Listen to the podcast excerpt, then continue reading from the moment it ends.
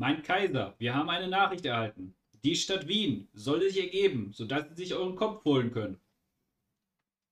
Meine Güte, die wollen meinen Kopf. Die, die Ungläubigen wollen meinen Kopf. Ich, ich, muss die Stadt verlassen, ich muss hier weg. Der Feind drückt näher. Ja, und damit herzlich willkommen zu einer neuen Folge High Story. Ja, Mit- genau, High Story mit Cone. Und Sean. Das bin ich. Ja, heute geht es um die Belagerung von Wien. Und zwar um die zweite Belagerung von Wien durch die Osmanen. Die erste war 1529, die zweite jetzt 1683. Da ist eine sehr lange Zeit dazwischen passiert. Ne? Spanischer, Er- Spanischer Unabhängigkeitskrieg der Niederlande, 30-jähriger Krieg, ein paar andere Scharmützel, da Spanischer Erbfolgekrieg von Großbritannien und, und, und. Und in Osteuropa haben die Türken seit, eigentlich seit 1450, denen die Türken ihren Einfluss auf, seit Byzanz gefallen ist.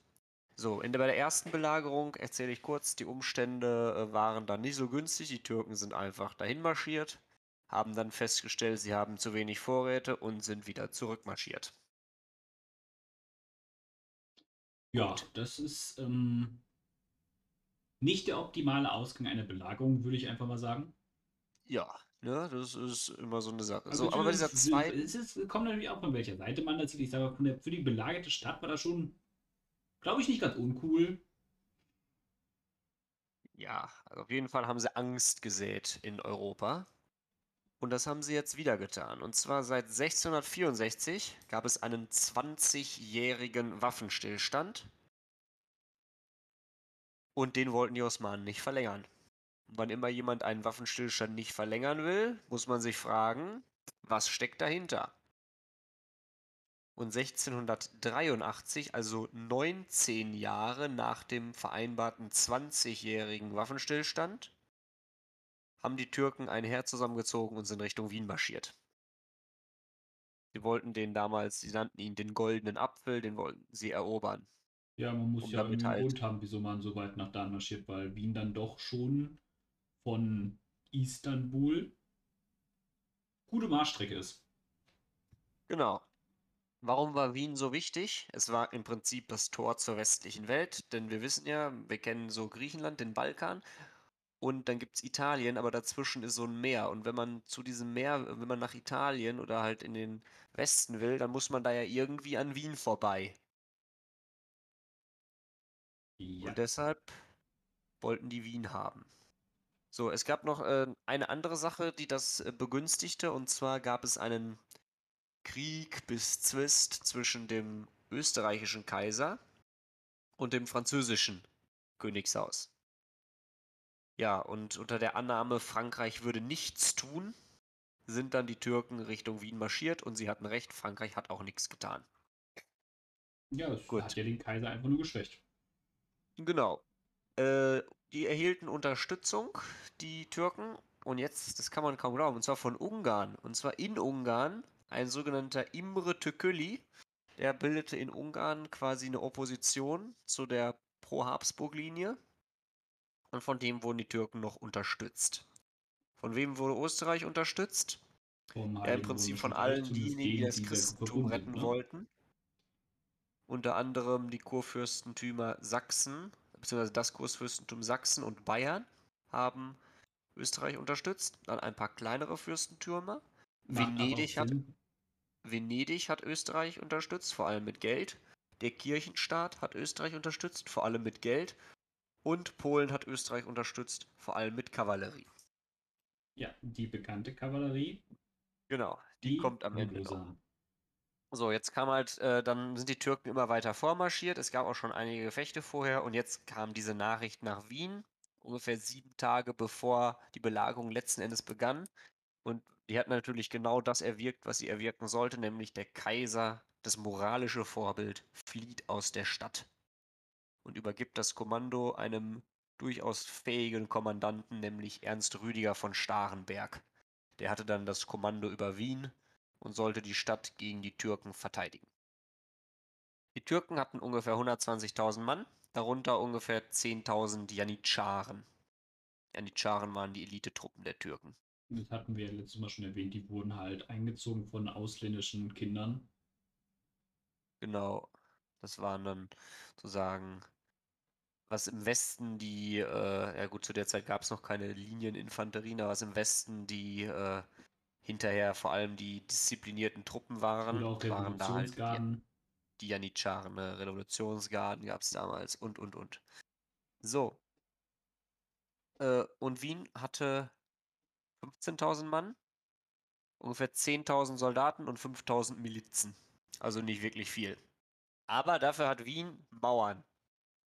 Und jetzt muss man sagen, zu der Zeit waren Festungsmauern gegenüber der Feuerkraft der damaligen Kanonen relativ stabil.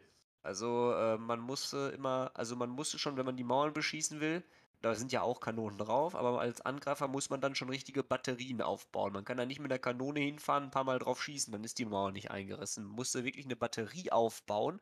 Da sind dann mehrere Kanonen nebeneinander, total verschanzt, die immer auf die gleiche Stelle feuern und durchgehend. Und dann irgendwann bricht eben die Mauer. Und äh, genau, am 14. Juli wurde Wien dann eingeschlossen von den Osmanen. Und dann begann die Belagerung. Was die Belagerung vor allem prägte, war der sogenannte Minenkrieg. Das ist auf jeden Fall ein sehr interessantes Kapitel davon. Genau. Ähm, schon im Dreißigjährigen Krieg hat sich diese Art der Kriegsführung etabliert gegenüber Städten, weil die Mauern halt jetzt sehr stabil gebaut waren. Nicht so wie Burgmauern, ne? schön hoch, schön dünn und schön leicht einzureißen, sondern Schön breit und Genau, breites, so richtig breit, breites Fundament, nach oben ein bisschen spitz zulaufend. Oben dann natürlich noch Festungsmauern, auf denen auch Kanonen stehen. Und die waren dann nicht so leicht einzunehmen. Und jetzt sowas wie Belagerungsgeräte, Leitern oder Belagerungstürme kann man vergessen. Die Truppen werden einfach niedergeschossen von den Verteidigern. Die hatten ja auch schon Schusswaffen. Dazu muss man aber natürlich auch sagen, dass es halt schlicht und ergreifend daran liegt, dass die Breiten inzwischen so einen Vorteil haben, weil früher, da bist du mit dem, mit, mit so einem Schwert halt nicht so besonders effektiv zu so einer Burgmauer gekommen. Da Genau. hat eine dünne Wand halt gereicht. Genau, da gab es halt noch nicht so viele Methoden, die Burgmauern zu zerstören, aber sehr viele Methoden, die Burgmauern zu erklimmen. Deshalb musste man hohe, dünne Wände bauen, also hohe Wände vor allem bauen. Genau, Und weil die jetzt- Leute halt sonst hochgekommen wären. Aber jetzt, in Gen- dem Zeitalter, wo die Mauern halt leicht zu zerstören sind, ist es nicht mehr so wichtig, weil Genau, jetzt braucht man vor allem breite Mauern. So, also die Türken bauten Gräben, Batterien und haben dann auch ein paar Mal so eine äh, Loven-Bastei hieß das, haben die dann, glaube ich, komplett gesprengt und wollten dann da durch die Mauer. Ja, was passierte während der Belagerung? was für eine Festungsart war Wien zu dem Zeitpunkt eigentlich? War das schon eine Bastion oder erst nur eine Festung? Ach, das, äh, also was für eine Festung hat. Das waren richtige, äh, das waren so richtige Bastionen, wie man sie sich aus dem 17., 18. Jahrhundert vorstellt. Also schon so fast Sternfestung, aber noch nicht ganz. Genau. Und der äh, Ernst-Rüdiger von Starenberg, der hat dann auch, äh, die sind tatsächlich auch einmal durchgekommen durch eine Mauer, haben die zerstört. Und dann hat er da halt Barrikaden in den Straßen errichtet. Dann kommen natürlich die Straßenkämpfe, da ist natürlich auch, also die Verteidiger haben hier Wien schon sehr gut verteidigt. Was ganz interessant war, ist, dass es eigentlich keine wirklichen Versorgungsprobleme in der belagerten Stadt gab. Okay, die Belagerung dauerte jetzt nicht so lange. Die haben ja immer auf ein Entsatzheer gewartet, dazu kommen wir gleich. Ein Entsatzheer ist ein Heer, was während einer Belagerung die, Belagerer, die Belagerten befreien soll.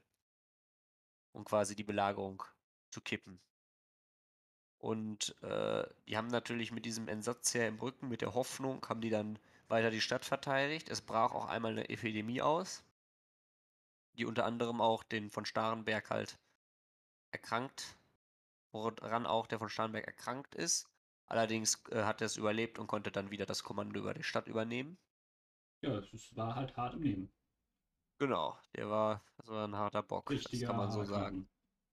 So, jetzt am 12. September. Also jetzt kann man rechnen, 14. Juli bis 12. September. Zwei Monate hat die Belagerung gedauert. Äh, kam ein Entsatzheer.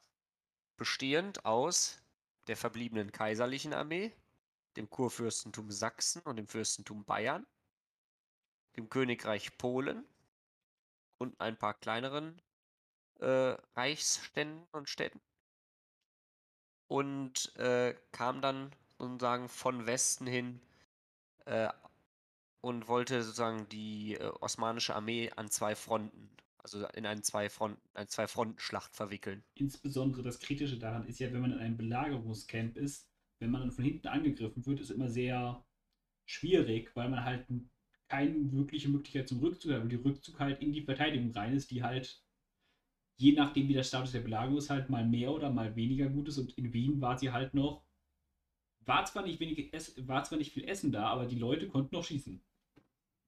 Genau. Und dann kam es zur Schlacht am Kahlenberg. Also der Berg heißt Kahlenberg. Und jetzt ist Folgendes passiert. Die, äh, die ähm, Osmanen, die dachten, sie wären sicher da, wo sie sind. Wir hatten nämlich auf der einen Seite eine freie Ebene, von dort aus konnten sie nicht angegriffen werden. Dann die Stadt Wien natürlich, okay, von dort aus könnte man sie vielleicht angreifen, aber dann hätten sie nicht zwei Fronten. Und an einer Flanke den Kahlenberg. Äh, da dachten sie, kann nichts herkommen. Ja, wie denn auch? Aber dann, Ja, wenn man es genau. vielleicht gesehen hat, weiß man schon, was da eventuell runtergetrabt ist. Genau, da haben nämlich dann die äh, polnischen Kavalleristen, haben ihre Pferde da hochgezogen, also von Hand. Dann sind sie auch wieder runtergegangen. So, und dann waren sie natürlich in dieser Ebene, in einer leicht hügeligen Ebene, mit ihrer vollen Besatzung der Kavallerie. Während die osmanische Armee an einer anderen Front gekämpft hat. Und dann kam halt der legendäre Sturm der polnischen Flügelhusaren. Genau, und dann hatten, hat der polnische König mit den Flügelhusaren ist dann in das Lager der Osmanen eingeritten, eingedrungen und dann sind die Osmanen halt geflohen in alle Richtungen. Und der osmanische Feldherr Kara Mustafa, der konnte seine Truppen erst wieder sammeln, als sie weit weg sind von Wien. Und dann war natürlich damit an der Stelle klar, Die Belagerung ist aufgehoben. Wien wird überleben. Weil Ja, in was dem Moment, wo die halt alle fliehen sind, konnten halt sofort die Händler losmarschieren, neue Waren ranschaffen, Nahrung ranschaffen, Mauern reparieren. Ja, das genau, die, den Schaden, den musste man natürlich dann beheben. Aber, Aber das konnte halt in dem Moment, wo sie halt fliehen und sich zurückziehen, wirklich sehr effizient gemacht werden im Vergleich zu In-Fight-Reparaturen oder so. Mhm. Auf jeden Fall ist äh, dann noch folgendes: äh, die, Der Kara Mustafa, der wurde hingerichtet. Also wahrscheinlich einfach, weil er versagt hatte. Und ich meine auch, weil er den Befehl des Sultans verweigert hat. Der Angriff war, glaube ich, der Sultan hatte nochmal gesagt, ähm, aber das weiß ich jetzt nicht mehr sicher, der Sultan hatte nochmal gesagt, äh, dass er noch nicht angreifen soll, dass er erstmal da noch gucken soll und behuts be- bedachter vorgehen sollte. Den Befehl hat er missachtet und ist so nach Wien marschiert. Und als er dann natürlich ohne Sieg zurückkehrte, ja, war das sein Kopf wert. Ja, wie das halt damals so ist. Genau. Und der polnische König Sobieski wurde natürlich als Retter der Christenheit dargestellt. Und auch wirklich in Polen. Das kann auch der Grund sein äh, für den starken Glauben Polens. Oder einer der Gründe, Was dass. auch aber so ein bisschen gestimmt hat halt, ne? Genau, der hat halt äh, die Christenheit davor bewahrt, dass die Osmanen ihren Einfluss im Balkan und vor allem Richtung Italien und Mitteleuropa ausdehnen Ich können. meine, hätten die Osmanen Wien gehabt, dann wäre schon Geschichte Ja, krass anders gewesen. Genau, dann wäre die Geschichte krass anders verlaufen. Das kann man auf jeden Fall sagen. Weil man da als Ja. Stich und ergreifend sagen muss, wäre Wien gefallen, dann hätten die Osmanen halt ein Einfallstor ins Heilige Römische Reich gehabt. Hätten sie erstmal die Hauptstadt des Heiligen Römischen Reiches gehabt. Ja. Nun ja, das war auf jeden Fall soweit sehr interessant. Ich hoffe, euch hat es auch gefallen. Genau. Und äh, ihr gebt uns eine gute Bewertung. Empfehlt euch vielleicht euren Freunden weiter oder vielleicht eurem Geschichtslehrer. Keine Ahnung. Nun ja, auf jeden Fall einen schönen Tag noch. Wünschen euch Sean. Und tschüss.